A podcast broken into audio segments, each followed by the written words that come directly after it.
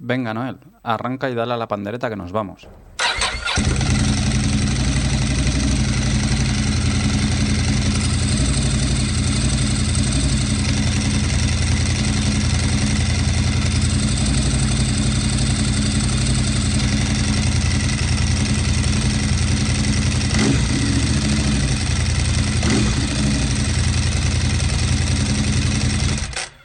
Estás escuchando Embrague en Seco, el podcast para los que vamos en moto.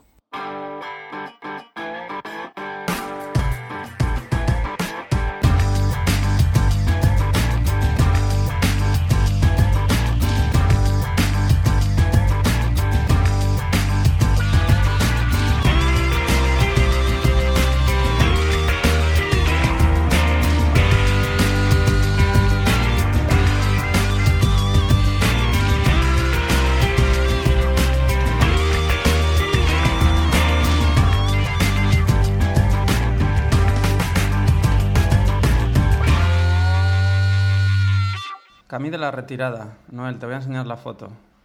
Mira, ¿te suena? Sí, me suena. Coldares. Coldares, Camí de la retirada. No me acordaba cómo se llamaba en el anterior podcast y te lo comento porque he vuelto a hacer, he vuelto a hacer El la- recorrido. Sí, sí, he vuelto a hacer la ruta, pero a la inversa, Sí. haciendo unos kilometrillos con la con la multistrada. Bueno, Sí, es que va bien hacer la misma ruta en las dos direcciones. me gusta porque más no tiene nada que ver a me veces. gusta más en esta, me gusta más en sentido contrario. Hmm.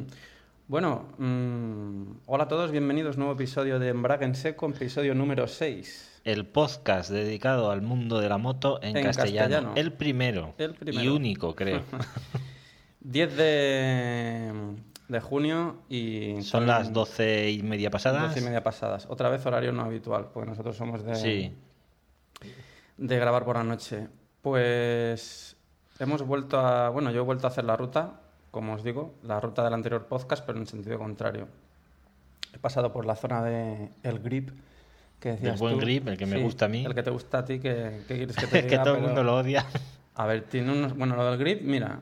Lo ¿Verdad que llevo- tiene grip? Sí, lo llego a entender, lo llego a entender. Por lo que es que la lija. No, pero estaba Tiene bacheado. grip. No, él está bacheado. Está muy bacheado. hecho polvo, ya O sea, lo yo sé. todavía me pregunto cómo coño. Motocross. cómo- bueno, sí, me pregunto, no, que te estabas meando. Pero. No, pero aparte es motocross. Eso es eso que dices, ya me he metido, mm, pues venga, cuanto antes lo acabe, mejor. De la tera marinera. Solo, prácticamente solo. Hice la. ¿No te cruzaste con alguna moto o algo? Nada, mira, me crucé con cinco alemanes, pero. A buen ritmo, además. Sí, sí, traileros todos. Iban cuatro GS que yo viese, que me acuerde, y una Africa Twin. GS, pero ojo, GS las GS, no sé si eran las 80 o las 100, no eran de las modernas. Hostia, eran de las ah, antiguas. vale. Bueno, la primera llevaba Allins, Joder. o sea, acojona. Llevaban un ritmo. Allí te puedes encontrar ese tipo de perfil porque es zona por donde entran los alemanes, por lo que sea, no sé cómo coños lo saben. Pues te digo una pero cosa. Iván, lo que llevaban dices tú, un ¿eh? ritmo de, de cagarse. O sea, Sí, no había. Bueno, el más tonto hacía relojes, no había sí, manera no de los- echar- de seguirlos. Yo creo que les iba adelantando uno a uno porque estaban un poco distanciados Distanciados. entre ellos. Y yo creo que al ver que alguien extraño les iba adelantando, Dejaron pasar para seguir no, aparte de dejarme pasar, se ralentizaron como para reagruparse. Porque luego yo subí aquí arriba de Coil de Ares y me senté tranquilamente a hacer el bocata y no les veía pasar.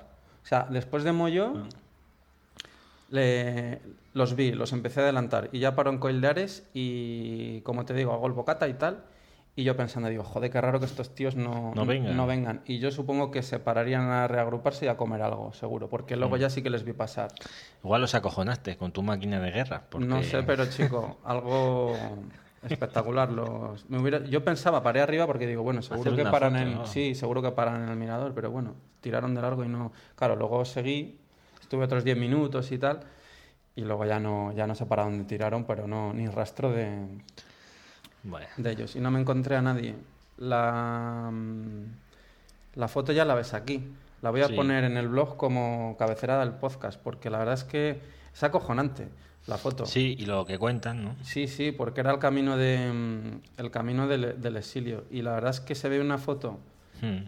con Se aprecia bien. Claro, es que ahora pasamos por carretera, pero Sí, pero en tiempos estaba... que no, no, ni carretera ni nada, campo vez, camino. un camión destrozado. O sea, la gente está yo, ¿qué quieres que te diga? Te da que pensar, ahora nos quejamos que si la crisis o tal, Tú le dices de la crisis a un tío que pasó por aquí, campó a través con el exilio y, y vamos, te Y dice, dice, yo vivo aquí, a, dice, estoy en la cima del mundo. A Aquí cuer- vivo, a- vamos, como... a cuerpo de rey estás y, y comprando Ducatis, ¿sabes? Sí. O sea, y bueno, luego el tema de posguerra, pues igual. Porque mira, tristemente un tío mío acaba de fallecer, pobre hombre, y, y claro, me contaba mi madre que, que él estuvo después de, bueno, después de posguerra, se fue a trabajar a Holanda o, Sí. o Alemania, y claro, y de aquella yo pensaba, joder, la gente está... Digo, pues tenía que ser muy valiente, tío, para irse sin conocer el idioma. Eran, Sí, eran otros tiempos. había que echarle huevos porque luego encima eh, allí no era como ahora, no contabas con ayudas ni historias y si no currabas bien te iba, o sea, te mandaban fuera, o sea, que yo supongo que no tenía nada que ver con la situación actual cuando viene un inmigrante aquí, ¿no?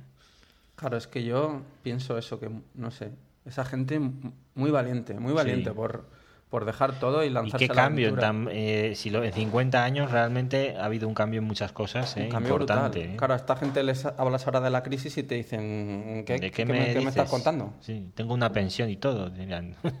bueno, suponemos, ¿no? Bueno, eh, vamos con más cositas. Las promos. Bueno, las promos las vamos a poner al principio, si te parece, Sí. del, del podcast. Porque entiendo que si las pones al final y alguien no llega hasta el Sí. final del podcast, pues es más difícil que la escuche. Exacto. Entonces hoy os vamos a poner una promo de un podcast de viajes que se llama Ir Recomendando. Os dejamos aquí mm, la promo. contaros las sensaciones, contaros lo que se siente al estar allí. Mm, Más que qué ver, sino qué sentir, qué vivir. A mí la pintura de Van Gogh me gusta mucho y, y- y es un sitio que yo sí recomendaría. Twitter es como, para mí, es como si fuese una, una comida con todos tus amigos. San Francisco creo que en ese sentido es, es única. Tienes una carta y dices, pues mira, me das un petardo de este, otro de este y otro de este. Hay una muy pequeña hamburguesería allí mismo en, en Sausalito en la que venden unas hamburguesas increíbles. Coger una hamburguesa de allí, de Sausalito, y comértela en el borde del mar mientras ves todo San Francisco y el puente es una experiencia de verdad muy, muy, muy, muy recomendable. Pero no sabía, no sabía el motivo, digo, ah, hoy es viernes, digo, vale. Bueno, ahora ya hay, fo- fo- bueno, hay ahora la versión española de yo pollo el viernes. Y recomendando, déjate recomendar. Puedes encontrarnos en iTunes por y recomendando o visitar el blog irrecomendando.wordpress.com. Pues llegó un tío que se sentó, sacó un maletín y empezó ahí, que recojo un poquito de esto y una pizquita del otro y un poquito parecía el arguiñano de los porros, el tío.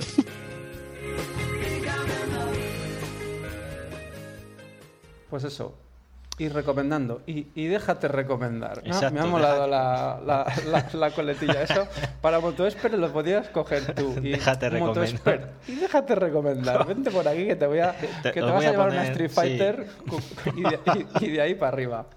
Madre mía.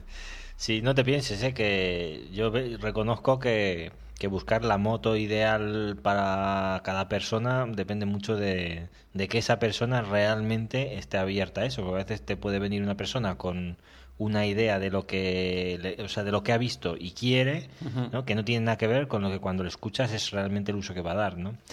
Eh, además, al hilo de esto, creo que tú has traído aquí unas revistas unas revistas de exactamente la portada. A ver, Sí. ¿qué- qué- o sea, ¿son todos de motociclismo? Son motociclismos. Todos. Es para comparar un poco lo Vale. que había antes. Ahora, ahora nos metemos. sí. Si quieres, leemos los correos. Ah, empezamos por correo. Sí, Venga, primero pues. y luego nos metemos con Vale. los correos y los breves. Hay un correo de Carlos Castro que... Sí, nos mandó, bueno, Sí, mm, dale, contactó ¿no? con nosotros. Eh, él dice que, bueno, aparte de felicitarnos por este fantástico podcast que tenemos, dice que, bueno, eh, es novato, ¿no? O sea, va a entrar ahora en el mundo de la moto y que, bueno, vas a, bueno, ah, no, dice que lo tiene ya, tiene ya el carnet, o sea, desde hace nada, ¿no? El A2.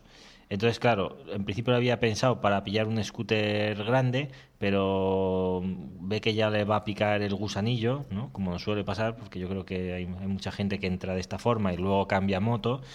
y que busca, pues eso, algo que le valga un poco para todo, ¿no? Mide 1,93. Tela, ¿eh? Sí. No le vale es que, cosa. No, ahí es, es que esto es principal. Además, dices, me voy a comprar una moto y empiezas y tienes que decir, vale, mido tanto. O sea, es curioso porque realmente influye. Y además, en, en tu caso, normalmente sí que, o sea, claro, mm, la moto media está pensada para una persona de unos 70, unos 80. como mucho. Y resulta que la gente bajita tiene problemas y la gente alta tiene problemas. Soluciones hay, pero ¿por qué de fábrica no hay demasiada cosa? Pues mira, entonces sí que es verdad que es un hándicap lo de la altura.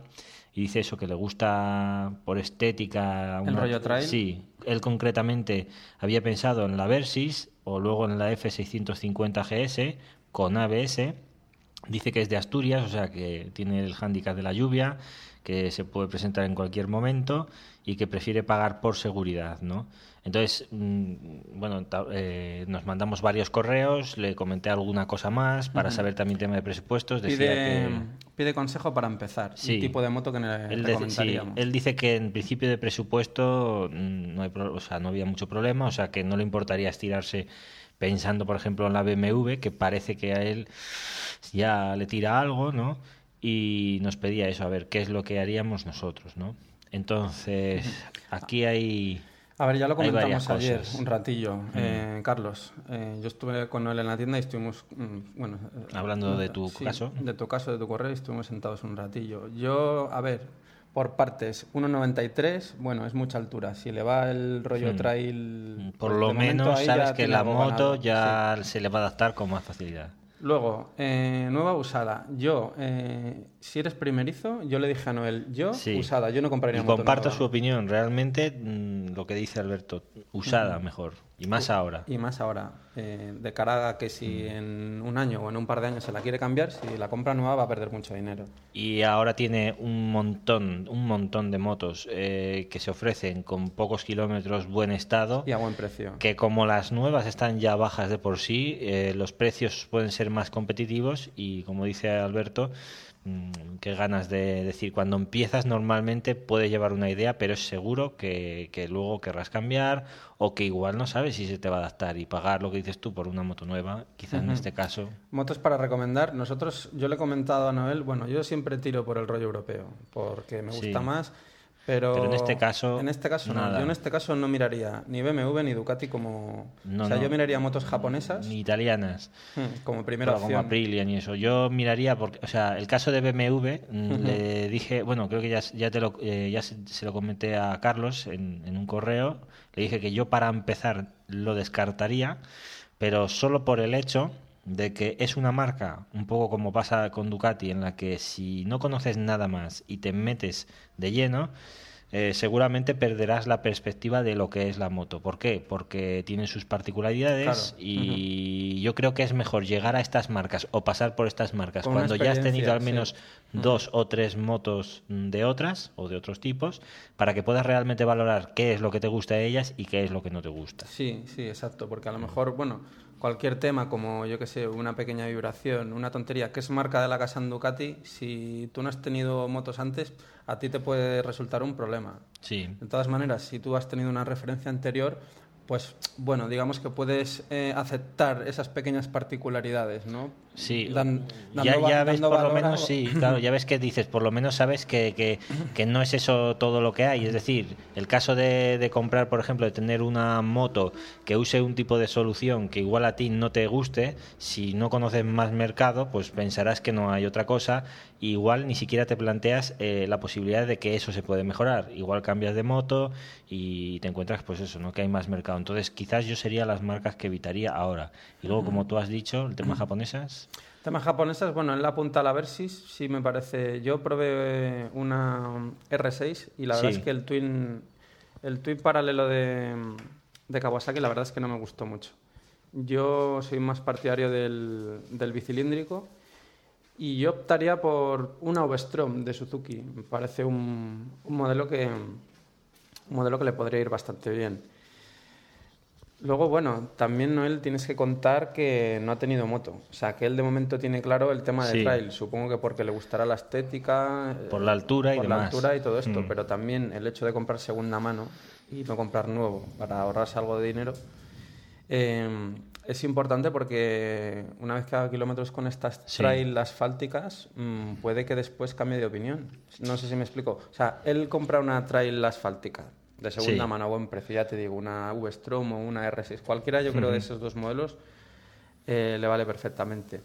Pero bueno, luego puede que o tire por el mismo camino por O el- quiera cambiar o quiera otras cambiar o quiera algo más sport, más Sí, yo en ese caso también me parece que sería la mejor opción, primero porque aparte, o sea, eh, te vas a ahorrar un dinero, vas a empezar con una moto que no te va a dar tanto palo si tienes cualquier percance, si ahora cuando cuando empiezas, que es cuando digamos que no estás tan suelto, ¿no? Quizás lo mejor para, para, para comenzar, pero perdona un momento, eh, es que el tema del directo es esto, ¿sabes? directo Tenemos aquí al perro, perro dando por saco. ¿Quieres estarte quieto ahí, nano? Venga. Bueno, disculpar. Eh, como decíamos, pues el tema de, de coger de segunda mano, yo creo que además te da la posibilidad de que si por algo en un plazo de un año has visto que no te ha acabado la moto o te apetece cambiar, puedas hacerlo, lo que dices tú, sin perder una pasta. Luego, eh, de las dos que, que proponemos, tanto de la Versys como la Westrom, aquí tienes que darte cuenta que son bastante distintas. Como comenta Alberto, el motor de la Versys no es ninguna maravilla, es una moto que, digamos, entra más por los ojos. El tema de la Westrom es totalmente contrario, es una moto que mm, está tan clavada que dentro de su precio y de su segmento eh, no tiene rival, pero la estética no la han actualizado. Es un poco más discutible. A mí no me disgusta, sinceramente. hmm. Yo, entre esas dos, creo que cogería la, Sí. la V-Strom, pero mm, más que nada porque ya digo que probé una R6 que lleva el mismo motor que la, Sí, que que la, Versys, Versys, y a mí la verdad es que no me gustó, no me gustó el- sí, la sensación. la ¿no? sensación, no, Hmm. no me gustó. De todas, de todos modos, lo que digo, para empezar, mm, mira, ahí tienes las dos opciones, ¿no? Eh, la que más te guste o la que la oferta que te hagan más te convenga. El tema de ABS, pues también está bien. Para empezar, yo sí que lo cogería, ¿no? Ahora, luego cuando tienes un poquito de experiencia, ya pues no es tan, tan necesario, ¿no?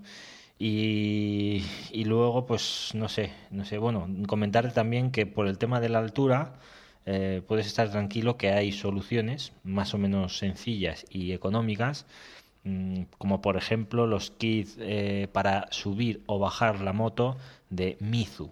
Mizu, me parece que es mizu.es. ¿Qué es a nivel de...? Mizu. Bueno, ya... Bueno, Mizu, luego os pondremos el. Sí, luego lo buscamos link. y es dejamos el una, link. Sí, es una empresa española. Nosotros le hemos comprado algún kit. Eh, hacen para, sobre todo japonesas. Ducati solo tienen para las Monster, la- que supongo que en este caso también valdrá la 7969. Y lo que son son por el sistema de pletinas o, bueno algún otro soporte. eh, lo que cambias es, por ejemplo, amortiguador trasero Y- y haces que suba o baje pues unos determinados centímetros. Ahí la distancia que sube y baja es justa. Es decir, si en la Monster, por ejemplo, me parece que eran 40 milímetros, pues vale, es lo que hay. Luego sí que hay que tocar un poco horquilla, lógicamente, hay que mirar de regularlo, hay que volver a tensar la cadena o ajustarla y quizás en algunos modelos la pata de cabra podía también haber que ajustarla o algo, pero en principio es una solución bastante económica. Mira, lo tengo por aquí, lo estoy, Mizu.es. lo estoy buscando, Exacto. subir o bajar la altura de tu motocicleta, Mi- kits. m- sí, Mizu exacto. punto es. Mizu.es. M-I-Z-U.es. Vale, pues vamos a dejar el, Sí. el link en el, en el blog. Ahí tienes el precio sin IVA, más luego que lógicamente queda montaje. Sí, que- mira, ya estamos en la página, sí, vale, hay Sí. violetas, casquillos... Yo para la Westron sé que hay y seguro que para la Versys también habrá. Fabricación nacional, tocan muchas marcas, también tocan BMW, Honda, Kawasaki, KTM, Triumph, Yamaha, Aprilia y ya te digo, cada moto pues va con su bueno, con su su instrucción de montaje, eh, está el precio de los kits, o sea, está muy clarito todo, ¿no? Y me parece que lo hacen muy bien. Esto es una opción, realmente para mí es la mejor opción que hay sin tener que tocar el asiento, que siempre es pérdida de comodidad cuando, por ejemplo, la tienes que bajar. En caso de subir, no, pero para bajar, pues sí, ¿no? Y sin tener que cambiar gran cosa la moto, simplemente que te ajusten bien de nuevo horquillas y demás y que lo sepan hacer, porque eso ya es trabajo, ¿verdad? Aquí puede, puede comentar Alberto el tema suspensiones. El tema de suspensiones. Bueno, eh, te recomiendo que escuches el anterior podcast que ya comentamos algo de suspensiones regulables. Yo parece que las tengo más. Estamos aquí, perdón, Joder. de nuevo. Que está aquí, está aquí el enano. Está aquí el perro. Yo no sé qué encuentra ¿Qué te, por qué ahí. te pasa, chico? Los rodapiés se les vuelven locos a los perros, tío. El- Yo no sé qué. sí, sí. Ay, madre No, los no sé. Bueno, Bueno, le vamos a tener que dar un micro a este, a este Sí. animal. Tema de suspensiones, yo las tengo más por la mano, Noel. sí, El tema ahora ya las tienes, ya te las has Sí, conseguido. las tengo un poco más. Y repito lo del podcast anterior. Dos settings. Yo lo que he hecho es, he vuelto a tocar un poco las precargas. Bueno, ahí la norma está de los 3 centímetros, ¿sabes? Si Sí. La de que te- tú te sientas en la moto y que procuras que baje 3 centímetros. Hmm. Tanto de adelante como de atrás. A la hora de precargar. Si baja más, pues sueltas y si baja menos, aprietas. Y luego el tema de hidráulicos, más o menos les tengo ya en un compromiso, digamos, En como ves que te va a ti para lo sí, que tirando a Sport. Más o menos. Sí. ¿Vale? Salvo algún Baden así pronunciado que ves que rebota, pero Mm. bueno, coges uno de esos de, De cinto en viento. de ciento en viento. Y, y sí, la verdad es que muy bien, ya las tengo más por la mano, pero sigo pensando que eso, que hay que tener al menos otro setting apuntado, al menos de hidráulicos.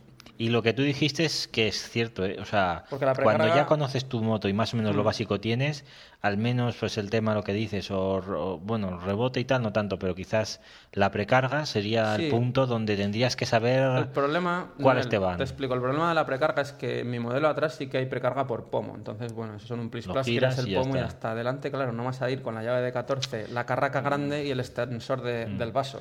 Porque. No, pero sí quizás en verano, cuando hace más calor, puedes saber igual decir, bueno, entra la época de calor, lo voy a poner un pelín más duro, o sea, o más, ¿sabes? O sea, Mm. Bueno, eso sí, yo lo que sí que llevo es la, la IEM para, los, para los hidráulicos, mm, para los hidráulicos delanteros. Y en eso, pues es lo que te comentaba, nada, simplemente, bueno, llevarte un, un setting apuntado aparte, Sí. eh, un poquito más blando, por si la zona está más rota, Sí. Para que recupere y, y poca cosa más. Supongo que, Pues, es, supongo que es ir tocando. ir Sí, tocando. yo lo que he visto es que realmente, por ejemplo, otro día cuando llevé también la mía a ajustar, es que lo ves, o sea, francamente el tema de... Solo te falta, ¿cómo se llama el perro? eh, Krusty. ¿Eh? Krusty. Krusty, venga, solo te Nano, falta... ala, venga, a dormir un poco. Ven aquí, ven, di algo, Pues- di algo a los oyentes. Di algo, venga. Pues nada, total, que... Perdona, es que Ahora se puede no- rascar. mira. Qué fiera. Voy a dejar bueno, venga, dale, los dale. cascos, porque es igual, es igual. ¿sí? sí, sí, dale, dale. Bueno, es que, ¿sabéis qué pasa? Que esto de compaginar la vida, ¿eh? la vida normal Creo que, que voy a poner con una las foto del, grabaciones, creo que voy a poner una foto del Sí. perro en, en- en el podcast, el- ¿sabes? De- para que conozcáis el intruso en las ondas. El bueno, en las ondas. aquí. Mm, pues lo que os decíamos, esto de las suspensiones, comentándolo por el tema de los kits, pues es para que sepas, Carlos, que, bueno, si ves que una moto realmente te gusta, o de estas dos, o de la que sea, y pruebas, pues que sepas que si dices, hostia, pero la veo un pelín bajita, bueno, tienes esta opción, ¿eh? Y queda bastante bien, ¿vale? Entonces yo haría alguna de las dos, o V-Stron o Versys. Eh, mi idea sí que sería, en principio, te diría que si coges o te inclinas más por V-Stron, tienes una moto para años. Normalmente hay quien se la vaya poniendo a su gusto, le van añadiendo extras. Y es una moto que le puedes dar mucho uso realmente y muchos kilómetros. Las hay con más de 100.000 kilómetros perfectamente. Son motores más que probados. Si vas por la opción Kawasaki, pues bueno, el diseño yo creo que es majo, también está bien. El tema de motores, lo que te digo, son otras sensaciones. Mm, Yo quizás no la tendría tanto tiempo, pero lo que digo, en cualquier caso, si vas a usarla un par de años, mm, pues eso ya es la que más te guste, ¿no? Y, y yo es lo que haría, mirar sobre todo el tema segunda mano. ¿eh? Mm, Haces un favor al que se la, se la compras y el, que te la, y el que te la vende te hace un favor a ti también. Pero bueno, ¿no? Bueno, vamos con breves. Sí. Eh, te voy a enseñar el programa que, que nos re- Sí, este que nos recomendó. Bato. un- Lo ya lo sacamos en otro podcast. Sí, eh, un oyente que nos sigue desde hace bastantes episodios, el Road Trip. Lo que pasa es que yo eh, descargué para iPhone, descargué Sí. la versión gratuita y me comentó en un podcast, coño, píllate la versión de pago que está mm. muy bien. Compré la versión de pago. Eh, la verdad es que es una pasada porque te hace medias. Y Sí. bueno, mira, te lo voy a Y enseñar. tú solo tienes que meter, introducir. Sí, lo único que tienes que introducir son los datos de la, o sea, eh, la capacidad de depósito que llevas, Sí. siempre hacer llenos Hmm. y luego meter em, cuántos litros eh, de gasolina pones y el precio a la que está en ese momento. Entonces él lo que te va haciendo es una, una tabla. También te deja meter gastos de cualquier tipo. Si has comprado Sí, una sí. pieza, si has hecho una revisión y te hace una Esto está estimación. interesante, sí, sobre, todo en los viajes, cuando vas a hacer un viaje largo, está mm, muy bien. Te hace una estimación del coste total. Vale, una estimación mensual y una anual. Que más vale no Por mirarlas. ejemplo, en la última, en la última... eh, Mira, te explico. Yo de 100, momento tengo en la multi unos 2.000, bueno, 2.000 Kilómetros. kilómetros. escasos. Me están saliendo de media de consumo de gasolina, empecé con 4,89 y ha subido un poco hasta 5,45 litros a los 100. Hombre, También según ha normal porque le vas el dando un poco, mm, le vas dando un poco más. De gasolina, ¿qué me he gastado? Pues mira, me he gastado 127,90 euros. Hasta el día de hoy. O sea, Hasta te el día un, de un hoy. promedio total y Sí, parcial. me ha también. hecho un promedio de 7,11 euros al día, que es lo que me he estado gastando en gasolina. Sí. Luego en gastos, por ejemplo, puedes meter gastos, una reparación, que es la revisión de los 1000, y una pieza, que es el guardabarros de carbono. Y luego te hace un coste total. Coste total, por ejemplo, hasta ahora de, de la multi son 409 euros. Claro, lo que encarece mucho el precio son las revisiones, evidentemente, Sí. y las piezas. Porque pasas, o sea, si exactamente, solo en gasolina hasta ahora son 127 euros. De lo que se deduce que, te- que la multi en gasolina te sale a 7 euros al día. Claro, cuando metes las piezas y la primera revisión pasas de 7 euros a 22. Hostia, la verdad es que está muy estudiado, ¿eh? te está sacando unos costes muy detallados. Mm. Y luego, aunque tú, por ejemplo, tengas la moto un mes o utilices el programa uno o dos meses, él lo que te hace es un promedio anual. En ¿vale? base a lo que... En base a lo que tienes. O sea, que él entiende que al ritmo que llevas. Tú gastarías año tanto al año. gastarías tanto. sea, sí, mejor no mirarlo porque es que Te iba a decir que esto ya es cuando entras lo que en la parte que dices, bueno, mm, dejémoslo ahí. Mira, a este ritmo que llevo, anualmente me saldrían 37.000 kilómetros. Joder. Y en gasolina serían 2.595 euros. Tela. O sea, tela marinera. Lo que pasa es que aquí, ves, mira, en gastos, pues también te mete, te hace la deducción de esos gastos y te salen 2.400 euros, que ya no estaría bien, Hmm. porque evidentemente es un gasto la primera revisión que vas a hacer Sí. a los 1.000, luego hasta los 12.000, en nuestro caso en Ducati no vuelves, ¿no? Y Sí, pero aún así, no, no. o no, sea, no, aún ahí así hay tela, ¿eh? O sea, 37.000 37.000 kilómetros al año son 2.500 euros de gasolina al precio que está la gasolina ahora. O sea, que la gasolina va a subir, evidentemente. No, la gasolina va a bajar. Hmm, Va a bajar. Ojalá. sí, ojalá. no, no, ya lo digo yo. Y comentarte que también este chico vato eh, se, ha, se ha montado una especie de... Bueno, ha acoplado el iPhone, me mandó Sí. un correo que ha acoplado el iPhone a, a la 696, a la Ducati. Y lo que... ¿Han mandado alguna foto o algo? No, es que, a ver, es un poco lioso, yo tampoco lo entiendo bien. Yo lo que voy a hacer es, mm, si te parece, que nos lo cuente él mismo. Uh, ah, vale, vale. sí. Entonces, lo que él hace es utilizar el GPS del iPhone, sale de ruta y el GPS, digamos que le guarda la ruta.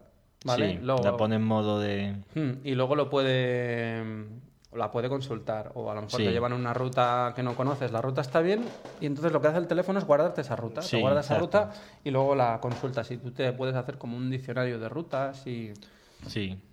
y me parece bastante curioso e interesante. Ahora, ahora, por cierto, ahora que llega el momento, la verdad es que eh, estaría bien también comentar, o si vosotros queréis aportar fotos o datos o algo, el tema de soportes para las motos.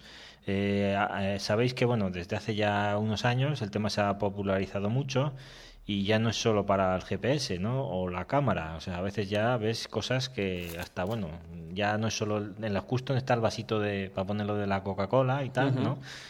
Pero hay soportes profesionales realmente increíbles para todos tipos de cámaras. O sea, yo he visto concretamente en Hayabusa hay un hay un hombre que se bueno se hace llamar Pasnit, eh, pasnit.com, p a s h i t.com que se ve que es una abreviatura en, en inglés norteamericano de apasionado, que es lo que él se considera.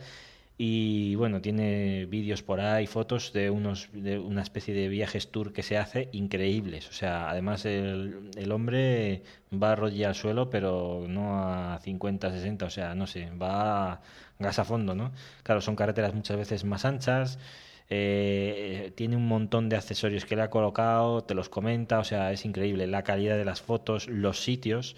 Yo es un tío que realmente transmite que es apasionado de verdad, ¿no? Pues este chico... Y lleva un montón de soportes de este tipo. Este ¿eh? chico estaba liado ahora en una toma tipo encendedor Sí. que, que quería sacar de la Monster para alimentar el teléfono, el, este, iPhone, supongo, claro. porque con el Sí. GPS, el iPhone, No, la no, claro, batería... yo lo que llevo, sí. Llevo la una toma mechero y luego de ahí un alargador USB. Es la opción que cogí.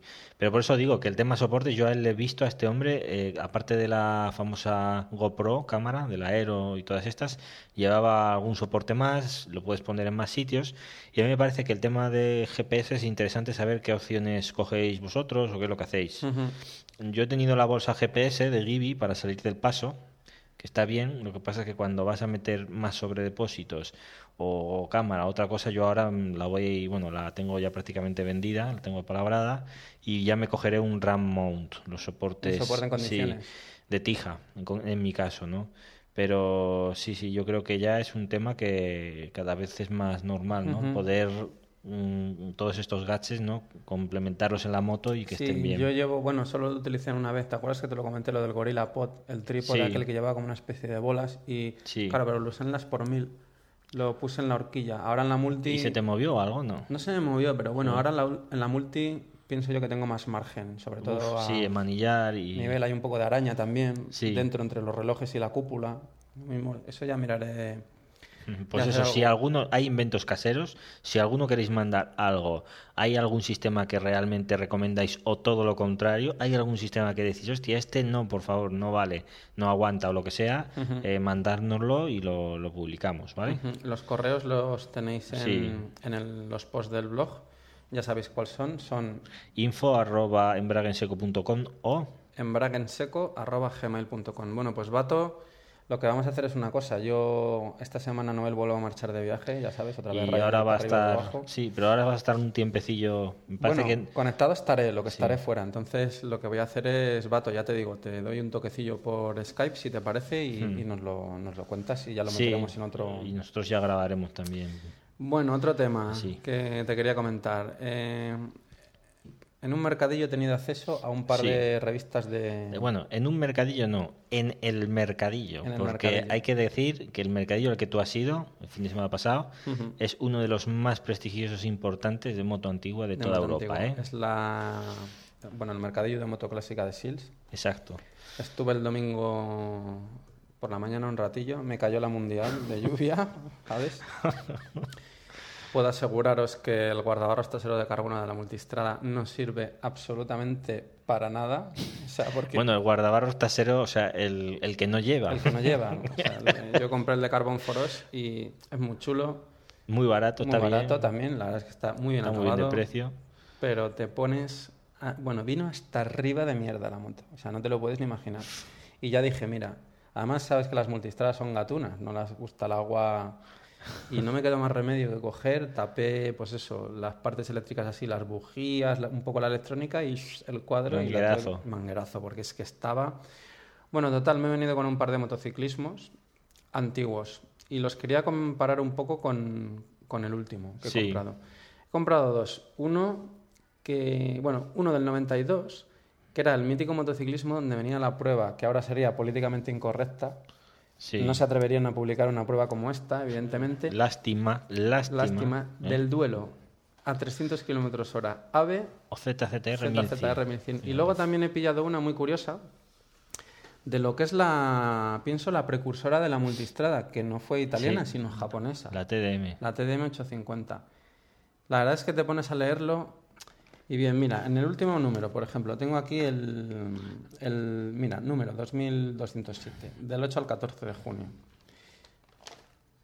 Viene una prueba de la Ducati Monster 796.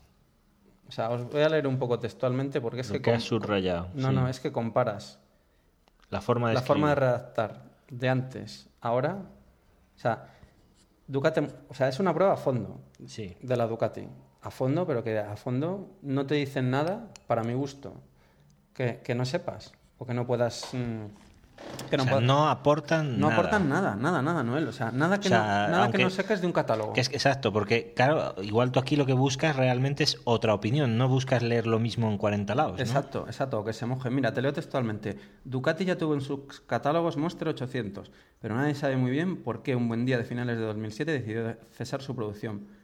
Parece ser que el objetivo era centrar sus esfuerzos en la por entonces nueva 696, tal, tal, tal, tal, tal, tal, en el desarrollo de la 1100, que llegó ya bien entrado el 2008. Hmm, Hasta Datos. ahí, vale. Seguimos, empaque. Para triunfar en el mercado lo primero que hay que hacer es aparentar y luego, por supuesto, funcionar bien y ser eficaz. Y estas son las características que la nueva Monster 796 incorpora en su currículum, tal, tal, tal, tal, tal, tal, tal, tal. O sea, vale, cuatro fotos que, ya te digo, para mi gusto no, no te dicen nada que no sepas. A mí lo que me extraña...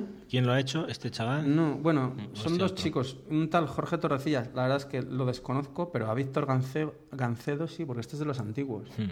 O sea, claro, yo, a ver, te- os voy a leer unos pasajes de, de la prueba de la Yamaha TD. No, no, es que Suena es- literario. No, no, es que es para comparar. O sea, estamos pasando de... Para de- empezar, la foto de la portada, la moto eh, en el aire, bien Mm, guapa. Estamos hablando del 30 de mayo del 91. Vamos a, vamos a hacer un viaje al pasado. Uf, madre mía. Sí, la portada es sugerente, pero bueno, aparte de eso, la portada Y con... el precio, 325 pesetas. 325 pesetas. ¿Cuánto cuesta ahora, por cierto? Pues ahora te lo digo. Dos con algo, no sé Ahí exactamente. arriba, a ver. No sé exactamente dónde viene el precio. Dos euros con algo. 2,60. Bueno. 2,60 euros. sesenta, Bueno, estamos Tampoco ha subido mucho dentro de lo Bueno, que es son que las, otras. O sea, bueno, solo para que veas Una, dos, Dos, tres, tres, cuatro páginas. cuatro páginas. Fotos guapas, además. Fotos guapas. Y ahora llega la segunda parte, que es O sea, la- el tema donde se mojan mecánicamente No, no. también, sobre las, eh, las características. O sea, has hecho un reportaje de cuántas páginas. Pues mira, el reportaje de la TDM. Una, dos, tres, cuatro, cinco, seis, siete, Siete, ocho. ocho. O sea, con curvas de potencia y todo. 8 o con sea, curvas de potencia, equipamiento. Y o sea, solamente entre medias una hoja de publicidad. Acojonante, las fotos acojonantes. Bueno, las fotos de... ¿Sabes lo que pasa? Que yo de aquella... Mira, joder. Claro, es mi época. Yo de aquella compraba la revista. ¿Sabes? La verdad es que yo el motociclismo ahora la compro, bueno, de vez en cuando. Cuando la miro, Dice, hay una... mira, mm, Sí, si veo que hay algún modelo que me interesa. Pero luego me desengaño. Pero es que estos motociclismos del 90, es que daba gusto leerlos. Bueno, sobre porque todo... aún la no eran tan fariseos como ahora. tío. no, no, no. Es una... Bueno, las fotos... Yo me acuerdo, no sé si seguirá todavía, Jaime Olivares era el fotógrafo que las hacía. Uno de los redactores, Augusto Moreno de Carlos, es curiosamente el director actual. Sí. Y O sea, que ha habido un cambio. ha habido un cambio. Y en esta prueba de la TDM sale José María Torres Acero, que también era un probador y un redactor que me, encan- me encanta cómo escribe ese tío. También curioso porque llevaba el casco con una torre y una espada.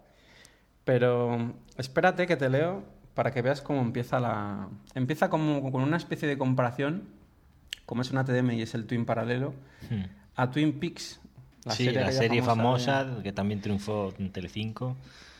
Leo textualmente, Twin Peaks, pero la pregunta no es, en este caso, quién mató a Laura Palmer, sino más bien quién mató al bicilíndrico. Para descubrirlo no tendremos que recurrir a la agente Cooper ni a la insoportable señorita Marple. El motor tetracilíndrico tenía un móvil. Es el que salía más directamente beneficiado con su defunción, y es el sospechoso número uno, más incluso que el mayordomo o el jardinero. Y así fue en realidad. El motor 4 en línea liquidó al bicilíndrico cuatro tiempos que después de la aparición de la Honda CB750 Ford, su auténtica arma letal, se vio totalmente relegado a un segundo plano y sin apenas posibilidades de evolución. Confinado en estado muy primario de evolución a choppers o turismos de media cilindrada y bajo precio, el fenómeno trail y muy particularmente el París-Dakar planteó todo un nuevo reto que sirvió para desempolvar viejos diseños. O sea, ya con historia previa, Aparte que lo han hecho bonito, en lo que has leído ya has sacado bastante más información ¿eh? Mm, que, por ejemplo, lo que ves ahora en día. Y, además con personalidad. Sigo, sigo con otro párrafo. Interrogantes. Desde su presentación en el último Salón de París, el pasado invierno, ante la TDM 850, se abrían numerosos interrogantes al romper y salirse claramente de todos los esquemas habituales. Ni es una trail de asfalto, aunque su motor tenga esta procedencia, ni es un sporturismo convencional, aunque su chasis sea un doble viga Delta Box, ni tampoco podría de ninguna manera alinearse junto a bicilíndricas de Pro clásicas tipo Ducati, ni modernas tipo Revere, ni siquiera ya olvidadas tipo la Verda SF, aunque tenga el mismo número de cilindros. Ya te ha hecho una descripción realmente, Mm. o sea, te la ha encasillado o te ha explicado en breves palabras eh, qué tipo de moto estamos hablando, que no tenían nada que ver con ninguna. Se fueron a probarla a Fuerteventura. Curioso, porque yo Hostia. estuve allí viviendo dos años. Yo no sé dónde la probarían, Eso te porque iba a decir, digo, no sé. Todo... Bueno, a ver, Bueno, las carreterías que hay allí Las tampoco carreteras, son. yo cuando- Quizás sí que son buenas para hacer una prueba, pero en plan yo cuando, guarrete, ¿no? yo cuando estuve, creo que puedas hacer en carretera no había más de 50 kilómetros. Me acuerdo que había un tío con una paso, curiosamente, pintada de azul, y una, y una Suzuki Pintada de azul. Cat- Así, una... No era, era, porque estas eran rojas completamente. Sí, ¿no? pero bueno, se ve que el tío dijo, mira, la voy a pintar de azul. Y una katana, una Suzuki katana. que- Hostia, la que- katana. Un diseño. La de los relojes... La Mi 100. Sí, la de los La relojes semicarenada. Sí, la de los relojes desfasados. Un diseño, agujas. yo creo, muy avanzado y del que luego seguramente se han basado algunas, ¿eh? Esa es una moto también muy especial. Bueno, pues te voy a leer otro párrafo siguiendo con la prueba del TDM, que es lo que en realidad echo yo de menos en las revistas actuales. Allí voy. En frío, sobre todo, y mientras el motor se calienta al ralentí, la TDM suena a lata, con un triste pot pot pot metálico de silenciador carcomido y rancio de viejo Citroën dos caballos. O sea, tela. Perfecto. Se ha mojado. Tan exagerado es el asunto que te agachas a localizar dónde está la fuga, pero no te preocupes, es así. Luego en marcha, afortunadamente, la cosa cambia. Del anodino sonido del escape te olvidas y como en cualquier motor Génesis con enorme caja de filtro de aire y carburadores a flor de piel, Uh. debajo del depósito disfrutas con rugidos de admisión verdaderamente estimulantes. O sea, Está transmitiendo. Además, es que no te está diciendo que la moto es mala. O sea, yo creo que cualquiera que lea esto o que leyese esto en su día no, no va a dejar de comprar una TDM porque, o sea, simplemente... Por el ralentí. Está, no, no, Claro, te está se- hablando veo- de todo. Se mojan, yo creo que se mojan. Te dicen, mira, esto es así, son sensaciones. A ver, yo lo que creo que ha cambiado, aparte de la manera de redactar, es que en, en las revistas, si te fijas, cuando viene una moto hay lo que es la toma de contacto y la prueba a fondo. Sí. ¿Vale? Pues yo lo que veo es que lo que ahora es La toma de contacto. no, lo que ahora es la prueba a fondo era la toma de contacto de antes. No sé si me explico. Mm, Pero, pero yo lo veo a súper suavizada, porque ahora es lo que decías tú antes, decir, el- yo hay algo que no soporto para nada, o sea, detesto, y es el tema de lo políticamente correcto actualmente, porque eso simplemente, o sea, para mí me parece que es una gilipollez política, el tema de la carretera, de la conducción, o sea, y simplemente, pues, no sé, es un objetivo de meter miedo a la gente o de lo que sea, o sea, yo para eso no estoy nada de acuerdo, de que no se puedan decir ciertas cosas, no se pueden hacer ciertas cosas, o sea, eh, hay que ser súper, vamos, meticuloso eh, y sin embargo podemos ver cómo le pegan un tiro a otro en, en la televisión a cualquier hora, podemos ver, yo qué sé, eh, otras salvajadas y eso, perfecto, te las meten en el diario y en una, o sea, en una revista, ¿no? Que se dedica precisamente lo que dices tú, a transmitir y a, y a más que informar, ¿no? Eh, a mojarse en el tema de que es un vehículo y hoy en día parece que no las hacen nada, o sea... Mira, Noel, te voy a leer otro, bueno, os voy a leer otro par de párrafos más y os dejo de dar la barrila con el tema. La sensación de falta de, la, fal- la sensación de falta de esfuerzo mecánico del motor es total. Nunca parece saturarse, ni se siente la proximidad de un cruce, rebote o flotación de válvulas. No hay corte de encendido, lo que demuestra una gran confianza por parte de. Yamaha. Pero hay manos malvadas y subirás, insistes, hasta casi 10.000 revo- revoluciones por minuto.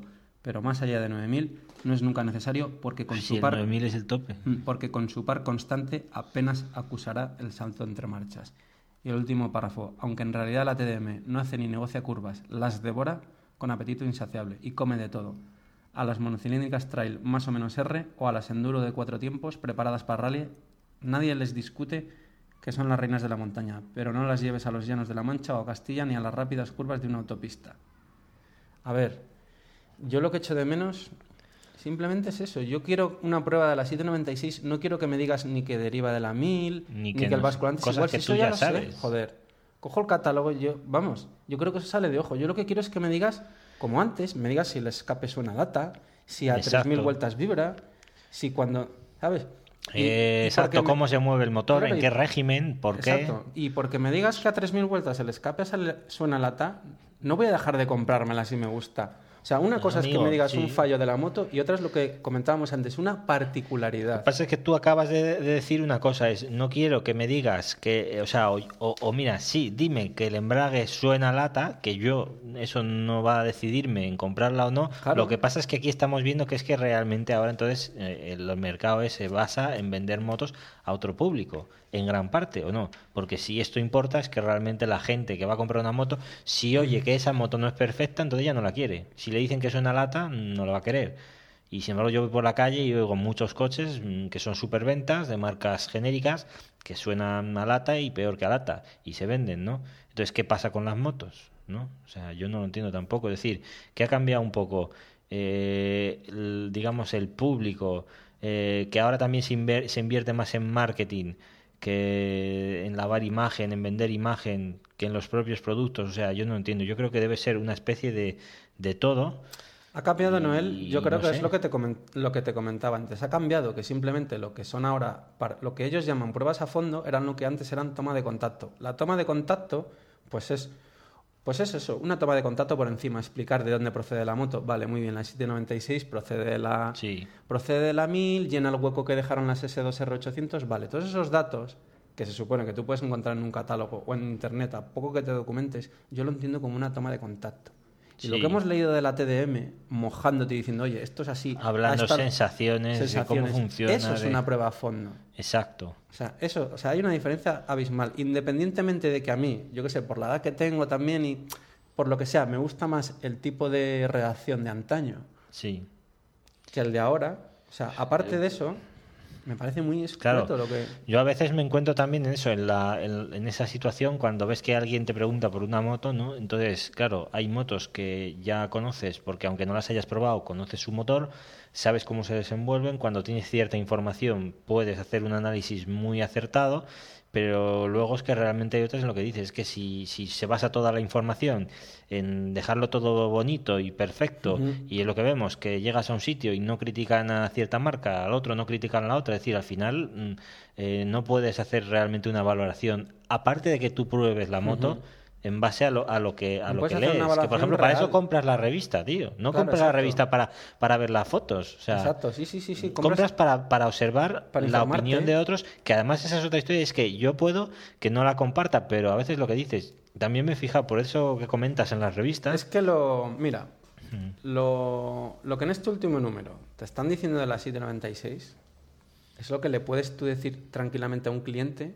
Por ejemplo, un cliente que te llega a la tienda a preguntarte por una 796 que no Sí. conoce el tema de Ducati, pues básicamente es la misma información que le vas a dar tú.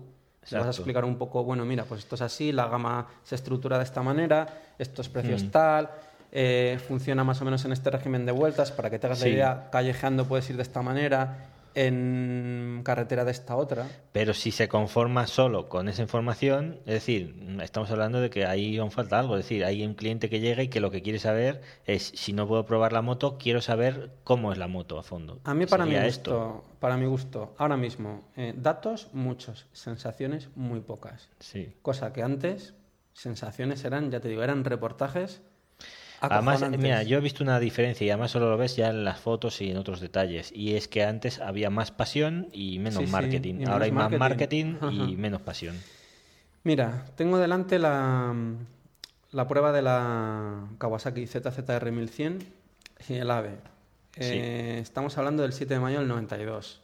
Bueno, ahora mismo esto no se atreven a sacarlo, pero bueno, vamos a decir que ahora corremos tiempos O si, políticamente bueno, correctos. o si te lo ponen, te dirían que esto ha sido rodado con la mano aquí en un circuito por especialistas, en un día que no sé qué. y da, da igual. El caso es que lo hicieron. El caso es que ole por tú fíjate qué pedazo de prueba. Bueno, el relato, además el relato, mira, el relato lo firma, lo firma Augusto Moreno de Carlos. Y hacen entre medias además un pequeño Hmm. trip, ¿no? Un viajecillo. Hostia, y fotos muy guapas, ¿eh? Ujú. Fotos, las fotos son guapísimas. Yo lo que voy a hacer, eh, Noel, eh, voy a hacer otro podcast solo, solo leyendo el, lo que es el Sí. relato del viaje de la, de la ZZR desde Madrid hasta Sevilla. Realmente es interesante. Porque ¿eh? es interesante, a mí me gustó mucho leerlo y, y pienso que a vosotros os puede gustar. No sé si Augusto Moreno de Carlos escuchará este podcast, pero bueno. Citando, citando la fuente, espero que, espero que no haya ningún problema en que podamos reproducir. No, porque realmente, bueno, porque entiendo que es de interés, ¿no? sí. Pero además- bueno, mira, si seguimos con la revista, vamos a dar una vuelta al pasado. Ah, mira, había una colonia, por cierto. La colonia Christ, hombre. Christ, hombre, Christ, con una 883. Además que a mí la gente, mira, seguimos, contacto, prueban en este número la TZR, la RR.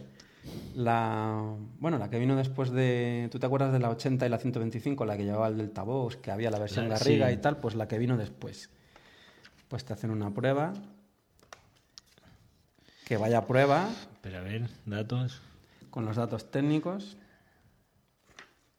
Después, Esta, además, bueno, no sé si la, la RR, pero ya las TZR, recuerdo además Jackie, parece que tuvo varias y dice que era, eh, precisamente a él era igual, si no la que más, una de las que más le ha gustado, como tiraba y, y cómo empujaba. eh. Dice que era muy bestia. Mira, después hay una prueba trail. Prueban la. Bueno, una comparativa. Prueban una Dominator 650, una Honda, una Suzuki, una de Revig y una, y una Yamaha Ah, sí, Tenere. hostia, la de RB. Sí, mira, es que las fotos. Fíjate qué, qué Son motos que a veces se te olvidan, Es que- ¿eh? Por completo que, que han existido. Mira, la ¿eh? de R, preciosa. Es que son joyas estas revistas. La verdad es que sí. Son, son una pasada. Esto estaría bien que lo hubiesen, que reeditasen, ¿no? En, for- en otro formato. En otro formato, aprovechando, no, aprovechando nuevas base, tecnologías sí. y el tema de internet, que lo, que lo pudiesen escanear Con PDFs o un que sea. PDF o algo. Y tú, yo, vamos, yo las compraba. La verdad es que sí, luego. ¿eh? yo recuperar estas, esta- estas informaciones va muy bien. Incluso te pueden ayudar ahora releyéndolo a entender más lo que llevas y lo que tienes, ¿no? Bueno, aquí se ven, bueno, fíjate también lo- las vestimentas de la época, también de la Tela. marinera. Plenos años 90, final, o sea, el toque ese de color de los 80. Bueno, no, finales de los con 90 no, principios, ah, de los principios 90. O sea, finales de los del 80, 92. principios de los Mm. 90. Época de Olimpiadas y, y El año de gracia del 92, que todos recordáis. Mira, aquí hay anuncios botas Gaerne y pantalones Yoko. Pia- espera, ya era Piallo, ya era Sí, Grupo Piallo, Grupo ya había sí. comprado, sí, a, a Gilera y... Sí, vamos comentando esto porque ahora mismo lo que estamos haciendo es ojeando la revista. Exacto. Siguen teniendo la sección, bueno, está la mantienen, Bueno, la la, de cartas, sección, la pero de- aquí veo que no hay dos tres cosas. O sea, No, no. en la primera página, batería caliente y tienes dos columnas y media completas. Sí, con un diagrama de o sea, no os, tela. pre- no os penséis Sí, sí, que dan sí. dos detalles. La sección de reglajes, vaya. Sí. Luego, otra comparativa Racing.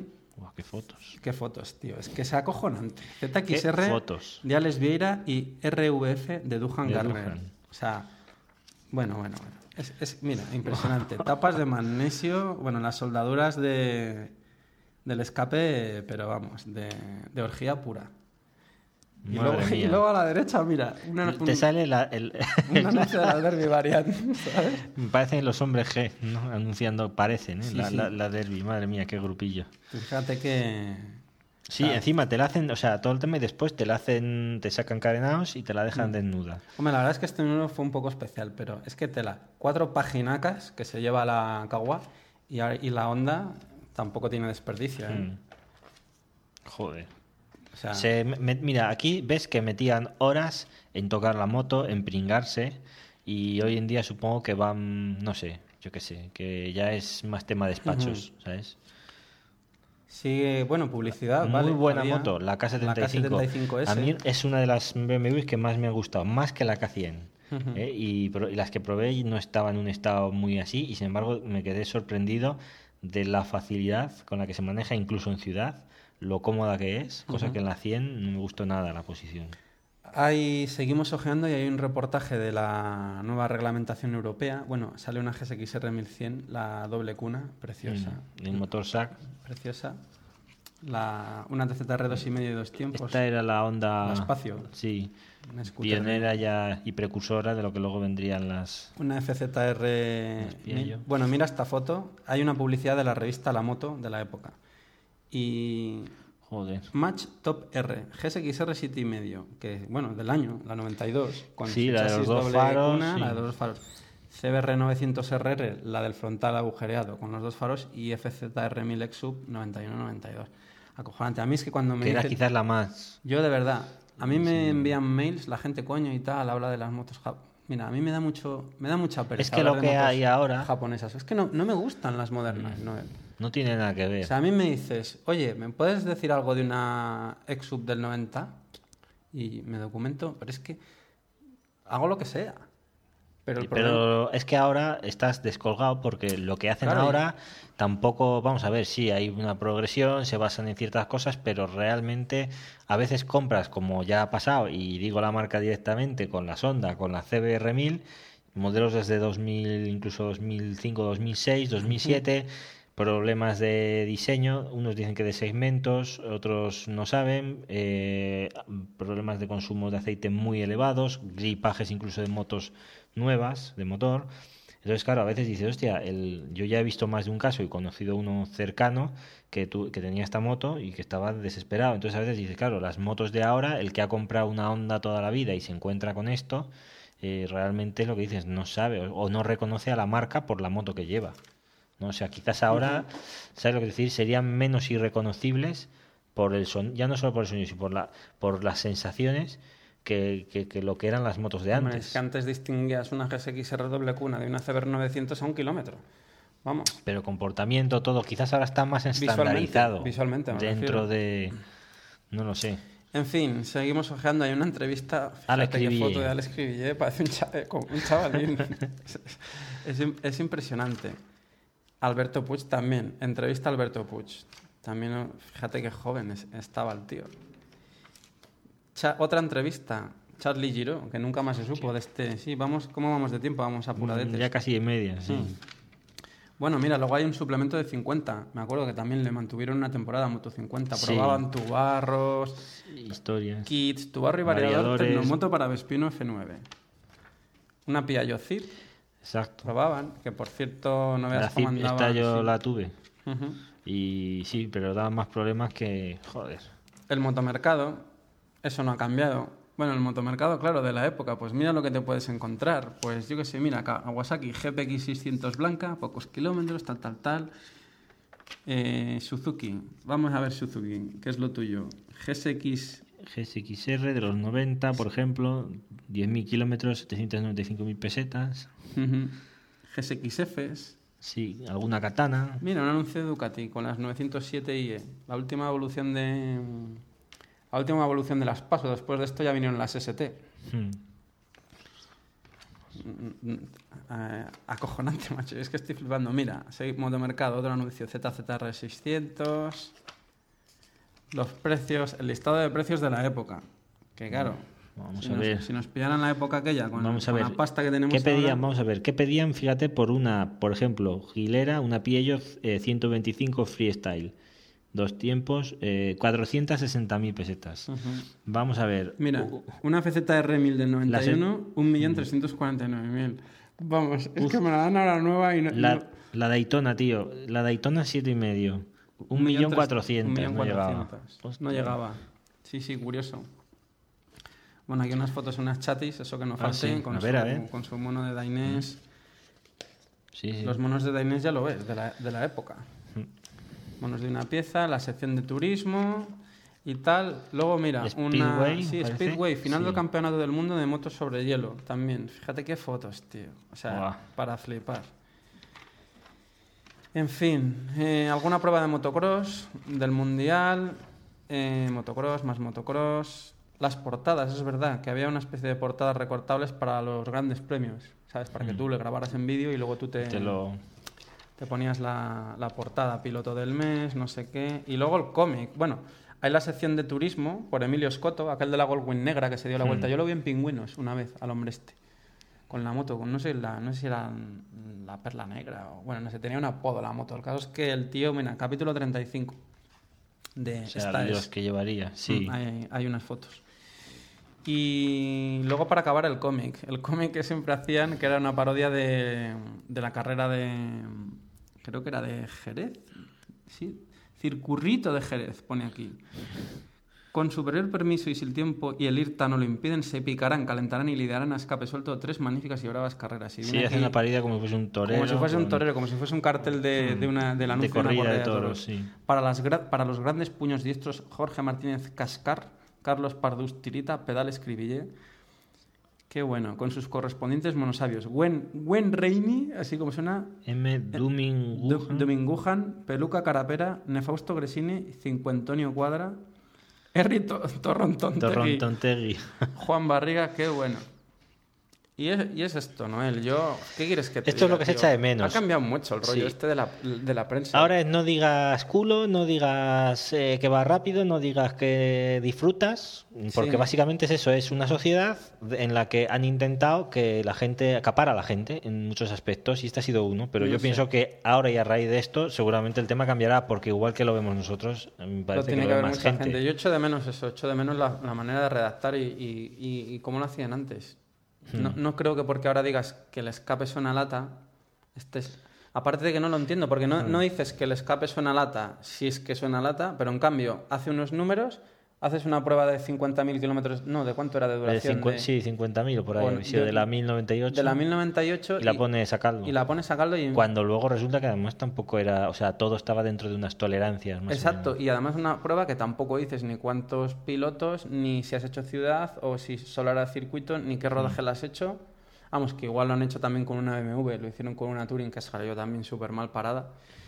No sé, a mí, en fin, Sí. creo que en este sentido, yo, ya os digo, yo no, yo no sé cómo está, yo no sé vosotros, el tema de la, de la prensa del motor en España, pues, ¿qué hacéis? Si queréis nos podéis enviar algo al mail, al mail y O decirnos que- oye, mira, pues yo compro esto, sí. compro el otro, me gusta O esta". simplemente qué es lo que pensáis. A mí también me gustaría tener la opinión, lo que decimos, de ver realmente, o aunque no seáis más jóvenes y no tengáis estas nociones de entonces o demás, ¿qué es lo que os parece? Yo, ahora mismo actual? lo que, lo que intento comprar cada mes, pero es, es una revista francesa, es la Desmo, es una revista francesa solo de Ducati.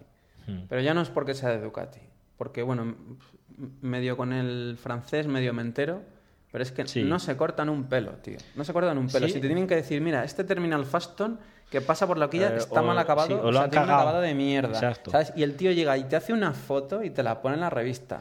Y, esta, dice, "Esto además, así". es, la mejor forma en la que los fabricantes, que antes además mm, escuchaban más las revistas en este aspecto, espabilen. mm, exacto, y sabían que luego esos comentarios eh, podían hacer daño, entonces ya espabilaban el tener un producto bien acabado. Pero, por ejemplo, ahora lo que comentábamos a Carlos de la BMW, por decirte un caso, que no es el único, ni quiero que se- penséis que es ataque a ninguna marca, pero es así. Seguramente tú compras esa BMW, que es, mm, digamos, la, de las gamas más económicas, y te vas a encontrar que con una serie de, de soluciones, entre comillas, que para mí me parece que no están a la altura de la marca. Pero lógicamente nadie da los duros a cuatro pesetas. Entonces, O- o un es de- BMWista de toda la vida te dirá, hostia, ¿qué han hecho aquí? Yo no quiero esto ni arreglado. Tú te lo compras, eh, no conoces nada más y aún dirás, hostia, pues qué bien. Quizás dentro de, de un tiempo sí, empezarás a ver esos fallos.